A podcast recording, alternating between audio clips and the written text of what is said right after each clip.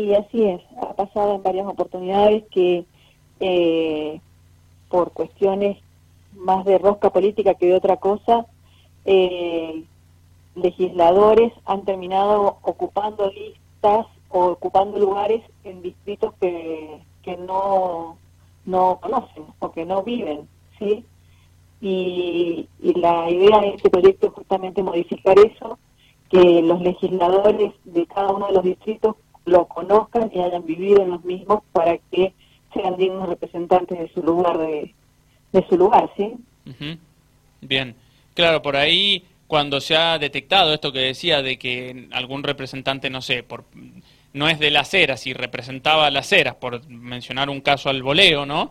Eh, sí, en realidad, por ejemplo, eh, nosotros tenemos cuatro distritos electorales, el primero, segundo, tercero y cuarto. Sí. El cuarto, que es eh, el sur, San Rafael, Aguilar y Malargüe, eh, a veces ha sido representado por un legislador que vive en San Martín, por ejemplo. Bien, bien. Sí. Sí. Entonces, eh, la verdad que no tiene que ver, entran dentro de las listas sábanas y uno por ahí no conoce o, conoce el primero de la lista y el segundo eh, vino a, a, rellenar o a eh, pagar algún favor político de, de, de moralista, ¿sí? Bien. Y obviamente, obviamente eso, eh, digamos, al ser de San Martín, siguiendo con ese ejemplo, que no es del cuarto distrito ni de San Rafael, ni de Alvear ni de Malargüe, y es de San Martín, obviamente al no ser de ninguno de los tres departamentos, eh, es muy poco lo que va... Le quita, le quita representatividad eh, a, ese distrito, ¿sí? ¿sí? Si bien todos los legisladores deberíamos conocer cada uno de los departamentos y saber la problemática de cada uno de los departamentos, el hecho de que estén separados en distritos y cada distrito elija una cantidad X de, legisladores que lo representen, es justamente para, eh, pensando en que ese legislador está más cerca de la problemática del lugar, ¿sí? Mm. Entonces, es sería una estafa a la, a la población o a, la ciudadanía eh, presentar eh, legisladores que no sean de ese distrito en particular, ¿sí? Bien, bien. Sí, además me imagino más grave todavía sería, y no sé si ha pasado en alguna oportunidad, pero que ese senador o ese diputado ni siquiera se mude durante el tiempo que dura su mandato para vivir en alguno de los, de los departamentos a los cuales representa para palpar mejor la realidad, ¿no? Porque si encima digo se queda en su lugar de origen, menos aún conoce de, los problemas que, hay en la actualidad. Tal cual, tal cual. Eh, y ha sucedido, sí, sí, así es. Bien. Así es. Bien, perfecto. Bueno, Eve Casado, ¿no? Con ella estamos hablando, diputada provincial del Frente Cambio Mendoza. Eve, bueno, queda claro este tema. Eh, quiero consultarle, ¿qué, ¿qué, va a hacer de su vida ahora que...? Porque se la ha visto muy activa siempre a usted, ¿no? Estos eh, cuatro años que ha durado su mandato, eh, no solo por los proyectos presentados, sino también siempre marcando diferencias en algunas cuestiones, sobre todo en, en la pandemia, por cómo se decidió por parte del gobierno nacional, en este caso, manejarla. Eh, y digo, no, no sé ahora, el 30 de abril que finaliza su mandato, cómo sigue su vida, se va a dedicar a su profesión, va a seguir estando ligada a la política. Sí, la ventaja eh, de que uno no venga de la política y que pueda volver a una actividad privada eh, hace que uno termine un mandato y pueda volver a su actividad privada al 100%, ¿sí? Ese va a ser, creo, el, el caso mío. Eh, de todos modos creo que voy a seguir eh, opinando y, aportando desde, desde la ciudadanía, o desde, la parte de ciudadana común o de profesional, todo lo que, pueda, ¿sí? Eh, soy una persona bastante inquieta, así que no no creo que pase, de esa actividad aunque no tenga un, un cargo electivo, ¿sí? De todas formas, diputada, usted nunca se alejó de la profesión que tiene que ver con la medicina, ¿verdad? Siempre estuvo ligada. No, sí, eh, por supuesto, seguí trabajando. Eh, fui la única, soy la única, ahora ya no, porque hay una nueva inmunóloga en San Rafael, pero durante casi todo mi mandato eh, era la única inmunóloga en su medicina, entonces tampoco podía alejarme al 100% de mi profesión y cuando uno quiere volver o que le gusta lo que hace, eh, es difícil dejarlo totalmente, ¿sí? Yo disfruto mucho mi profesión y, lo hago con, con entera, eh, eh, con entero gusto, o sea, disfruto mi profesión. Bien, estamos hablando con Eve Casado, diputada provincial del Frente Cambia Mendoza. Diputada, de estos cuatro años, ¿qué es lo bueno que le ha quedado y qué es lo malo? Lo bueno es que creo que desde uno, desde, desde cualquier lugar electivo, uno puede cambiar realidades, puede eh, hacer mucho más que desde eh, el de ciudadano común. Eh, y creo que lo he podido hacer de diferentes maneras, aportando desde mis conocimientos profesionales hasta eh, mi relación con la ciudadanía de diferentes formas, eh, tanto en la Comisión de Salud, de la cual eh, soy presidenta, como en la legislatura. Lo malo o lo, o lo que por ahí uno se queda con gusto a poco que uno trabaja en un montón de proyectos de ley eh, y, no salen con la celeridad que uno quisiera o con la rapidez, que uno quisiera. Cada proyecto de ley lleva mucho tiempo prepararlo, eh, eh, eh hacer lo mejor posible y después por, por los tiempos legislativos a veces quedan por años guardados dentro de, de, las comisiones y no son tratados o no son ejecutados o no son aprobados, ¿sí? Entonces, por ahí es el gusto a poco que a uno le queda de la tarea legislativa, el haber hecho muchos proyectos de ley, de los cuales muy pocos salen a la luz o, llegan a, al fin que uno quiere, ¿sí? ¿Qué proyecto de ley, por ejemplo, pasó inadvertido y era una buena iniciativa? He tenido proyectos de ley de, todo tipo, eh, desde la agencia de adicciones que, que está esperando ser tratado, donde lo que se intenta es, eh, con ese proyecto, que se le dé más bolilla a la prevención de adicciones, que las personas que sufren alguna algún consumo problemático tengan dónde ir en cualquier lugar de la provincia eh, para resolver su problema y, poder prevenir consecuencias más graves.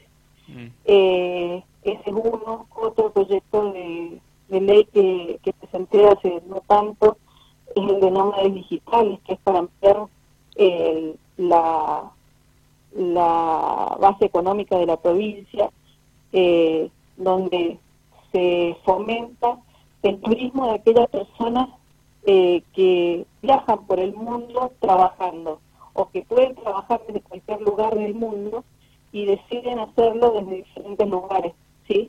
Entonces, es fomentar que esas personas que pueden venir de diferentes lugares del mundo y estar tres, seis meses en, un lugar, eh, desde donde pueden trabajar y aparte conocer ese lugar o vincularse con ese lugar, eh, se puede hacer acá en Mendoza, ¿sí? Es un proyecto que ha quedado pendiente de, aprobación. Después hay otro proyecto que también es interesante en cuanto a eh, la diversificación de la matriz productiva, que es eh, el fomento de, los eSports, eh, donde eh, esos deportes electrónicos movilizan una gran cantidad de de personas que trabajan tanto en el diseño de, los eSports como eh, cuando se producen torneos de los mismos, esos pueden realizarse en diferentes lugares del mundo y la provincia podría ser un lugar también donde se realicen los mismos. Eh, y no solamente es eh, el turismo que eso traería y la movilización de, dinero que eso significa, sino también que cuando uno es centro de ese tipo de juegos, se desarrolla toda una industria mismos que genera trabajo principalmente para los jóvenes, para los programadores, para los diseñadores gráficos, para los diseñadores eh, eh, digitales que, que, hoy en día están en, en boga y que la verdad que se tienen que ir muchos de ellos de la provincia porque no consiguen trabajo acá. Bien. Eh, Eve, mm, queda claro, ¿no? También eso que decía. Y, en cuanto a la política, eh, porque usted está identificada con el PRO, integra el Frente Cambia Mendoza, obviamente, pero el Frente Cambia Mendoza, los dos partidos más fuertes son el radicalismo y el PRO. Usted particularmente, ¿cómo ve al PRO de cara mm, al 2023 en Mendoza, sobre todo? En Mendoza, si quiere, a nivel nacional también puede contestar.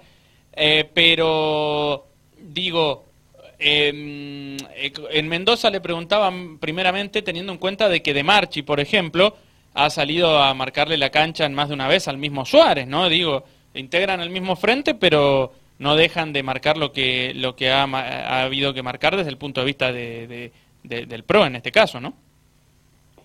Sí, en realidad yo estoy en el PRO, pero estoy dentro de una una eh, facción disidente al de, a, De Marchi, sí. Eh, porque no coincido con las formas que él tiene de eh, manejar esto en, Mendoza. Eh, creo que el PRO nació como un partido nuevo que no debía tener las mañas de los partidos viejos y de Marchi, al venir de otro de un partido viejo, trajo con él todas las, las mañas de los partidos viejos. Entonces... Eh, ¿Qué mañas? ¿Qué mañas hace referencia? eh, sería eh, marcar a dedo eh, candidatos, eh, candidatos que sean afines a sus intereses y no a los intereses del partido, eh, y, diferentes cosas que, la verdad no, no estoy de acuerdo con él en la forma de movilizarse, o sea, mm. él presiona para ganancias propias, no para ganancias del partido, ¿sí? Y, y, lo ha demostrado en cada una de las elecciones y en cada una de las listas que ha armado desde que está a cargo del partido si bien ahora no está a cargo del partido, pero el que está a cargo es Álvaro Martínez, que ha sido su secretario hasta hace poco, eh, y sigue con las mismas eh, directivas. ¿sí? En definitiva, eh, Omar de Marchi es el que maneja desde atrás el partido con, a nombre de, Álvaro Martínez. ¿sí? Entonces, si bien soy del PRO, pertenezco a un sector que se llama propuesta participativa, que incluye personas que en general no vienen de la política y que tienen una visión diferente de la política donde eh, se puede aportar desde lo profesional, desde lo técnico, desde eh, personas que habitualmente no han estado involucradas en la política y que traen sus conocimientos de la parte técnica y laboral de la actividad privada. ¿sí? Eve, ¿la decepcionó la política un poco por, por eso que acaba de decir a lo último, del espacio al que representa y los ideales que, que mencionaba? En realidad no me decepcionó. Yo sigo firme a mis convicciones y a, mi forma de pensar y eso ha permitido que no me doblegue frente a las presiones de eh, la, la política vieja. ¿sí? Sigo con mis convicciones firmes, sigo con mis eh, eh, pensamiento respecto a cómo se debiera hacer política eh, en, Mendoza y en Argentina, y eso hace que, yo tenga independencia respecto a, al pensamiento, por ejemplo, de Marchi o de otros dirigentes. Mm. Y a nivel nacional, a Horacio Rodríguez Larreta, ¿cómo lo ve de cara al año que viene? Insisto, Eve Casado, diputada provincial Frente Cambia Mendoza, identificada con el PRO, Eve Casado, Horacio Rodríguez Larreta también identificado con el PRO, por eso le consulto cómo lo ve de cara al año que viene a, Rodríguez Larreta. Creo que el PRO tiene grandes posibilidades de, eh, de poner un candidato a presidente para el 2023 y que ese candidato a presidente sea el que más posibilidades tenga de ganar la presidencia dentro de Argentina. Dentro de esos candidatos están eh, Patricia Bullrich, Horacio Rodríguez Larreta y Mauricio Macri como los más eh, los que más miden y, se verá a medida que pase el tiempo cuál es el que esté más capacitado, más preparado y el que elija la, la ciudadanía para, para como representante eh, para las elecciones a presidente del 23. Pero a usted, ¿quién le gusta más de los que nombró? ¿Macri, Bullrich, Larreta? Y yo soy más halcón, así que me gusta más Bullrich. Bullrich. Bien. Sí, sí, sí. Diputada, no nos queda mucho tiempo, pero eh, no puedo dejar de consultarle si ha cosechado muchos enemigos a lo largo de estos cuatro años. Siempre se cosechan enemigos cuando uno pone su punto de vista eh, y cuando ese punto de vista se contrapone contra intereses eh, personales o intereses eh, corporativos de, de ciertos grupos. la verdad es que si uno no tiene enemigos porque no ha hecho nunca nada, ¿sí? Entonces, creo que esos enemigos que me he ganado han sido ganados justamente por defender mis convicciones, por defender lo que pienso, por defender eh, cada uno de los proyectos que, he presentado durante este tiempo, principalmente durante la pandemia, donde muchos dirigentes, en lugar de ser estadistas y pensar en el futuro y en el bien de, de las personas, pensaron en las encuestas, en lo que marcaban las encuestas en el momento, y no en lo que iba a pasar en la catástrofe económica y sanitaria que está ocurriendo hoy en día por las malas decisiones, por no ser estadistas, por no ser personas que miran estadísticas en vez de encuestas.